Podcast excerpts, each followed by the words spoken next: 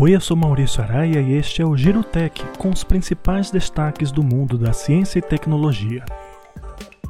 Você usa o Telegram como alternativa ao WhatsApp? Fique atento! O recurso Pessoas Próximas tem falhas e deixa os usuários expostos à ação de hackers. A descoberta foi feita por um engenheiro de software árabe, mas a exposição ocorre somente quando o usuário ativa o recurso Pessoas Próximas, que é desativada por padrão e afeta os usuários do sistema operacional Android.